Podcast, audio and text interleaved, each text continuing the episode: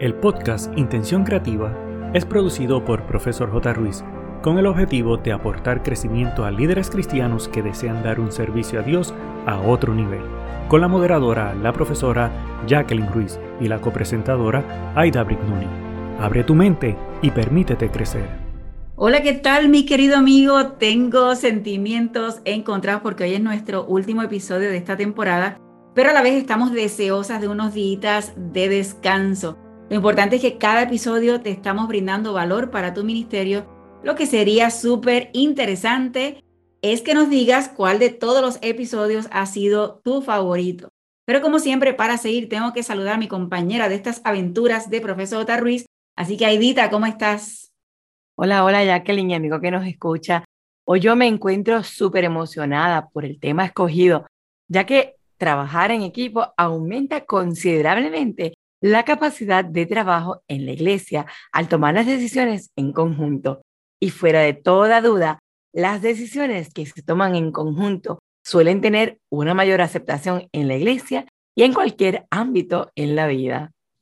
Mi querido amigo, si eres de los que has estado con intención creativa desde el inicio, quiero agradecerte por creer en Profesor J. Ruiz. Ha sido un gran reto, pero a la misma vez un crecimiento constante, detalle que nos distingue en todas las áreas. Pero sin duda, la razón de esto es bendecirte y esperamos continuar en esa misma línea de trabajo.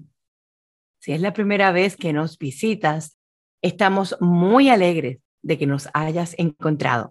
Es importante que conozcas que este podcast es para líderes cristianos que desean seguir creciendo para dar un servicio a Dios de excelencia. Espero que te mantengas con nosotras y sobre todo que los compartas con todos los que entiendas lo puedan necesitar. Aidita, mi querido amigo, en el dato curioso para hoy, 29 de septiembre, se celebra el Día Mundial del Corazón y se hace desde que en el año 2000 la Federación Mundial del Corazón, con el apoyo de la Organización Mundial de la Salud, se designó este día con el objetivo de concienciar sobre las enfermedades cardiovasculares, su prevención, control y tratamiento. Bien importante conocer que las enfermedades cardiovasculares son la primera causa de muerte en el mundo. Los infartos de miocardio y los accidentes cerebrovasculares cobran más de 17 millones de vidas al año y se estima que la cifra ascenderá a 23 millones para el año 2030. Te preguntarás por qué estamos mencionando este día. Y es que queremos aprovechar para que no solo te animes a cuidar tu corazón como órgano en tu cuerpo, sino también el corazón donde están tus sentimientos, que también es importante darle ejercicio, una alimentación saludable.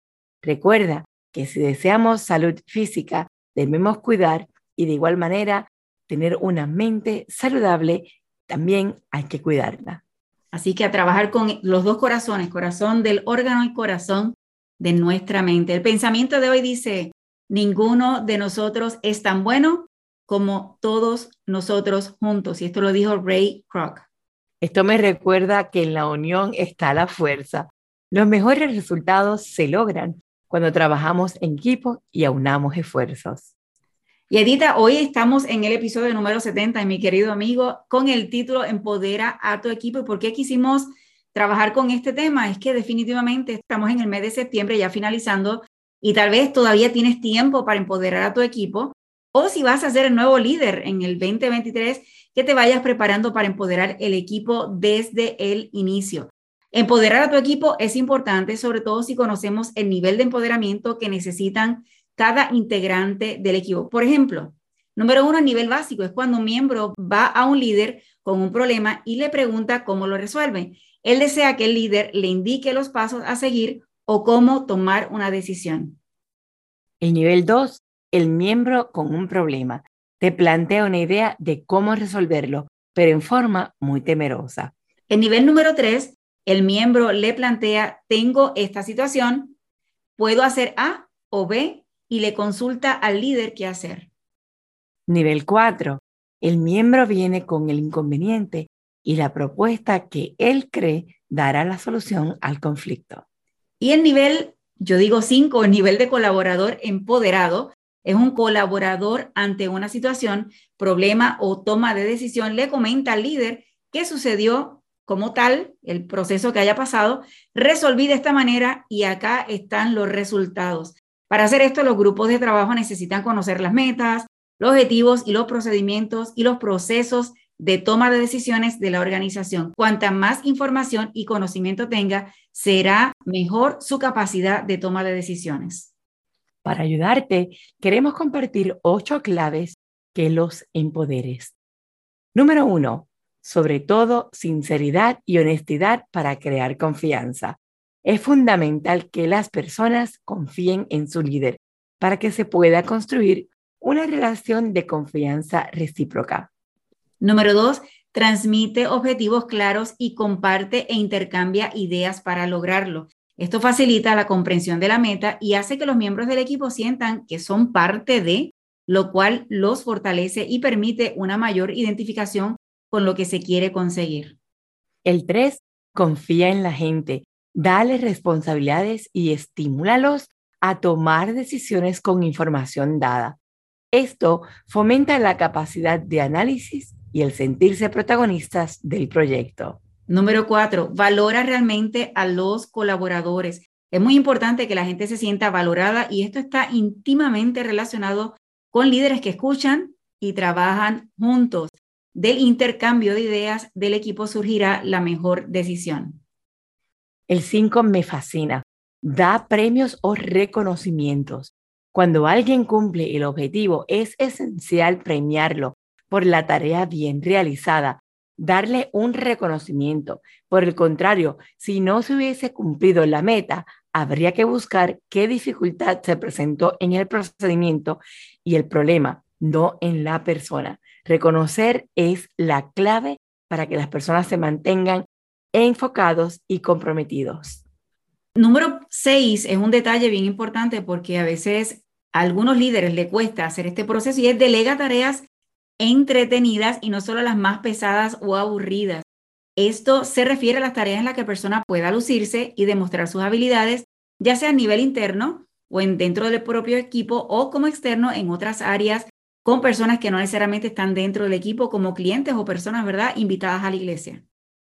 El 7 es dar feedback o retroalimentación permanentemente.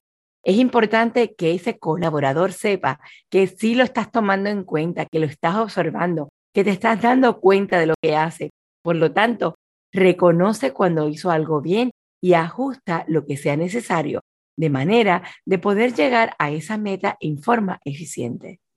Punto número 8, lograr que la gente disfrute su trabajo. Esto se consigue de diversos aspectos. Por ejemplo, con tareas diferentes, desafíos para poder crecer y desarrollarse, un ambiente de trabajo cordial y sobre todo con espacios agradables en lo que le dé gusto estar.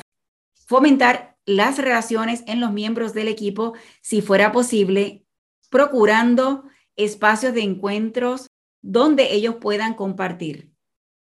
Cuando trabajamos en equipo, la ventaja de esto es que marcamos los objetivos de trabajo gracias a los valores como la colaboración, la comunicación y una adecuada repartición de tareas que implica una reducción de las duplicidades y aumenta la productividad y el resultado es increíblemente excepcional.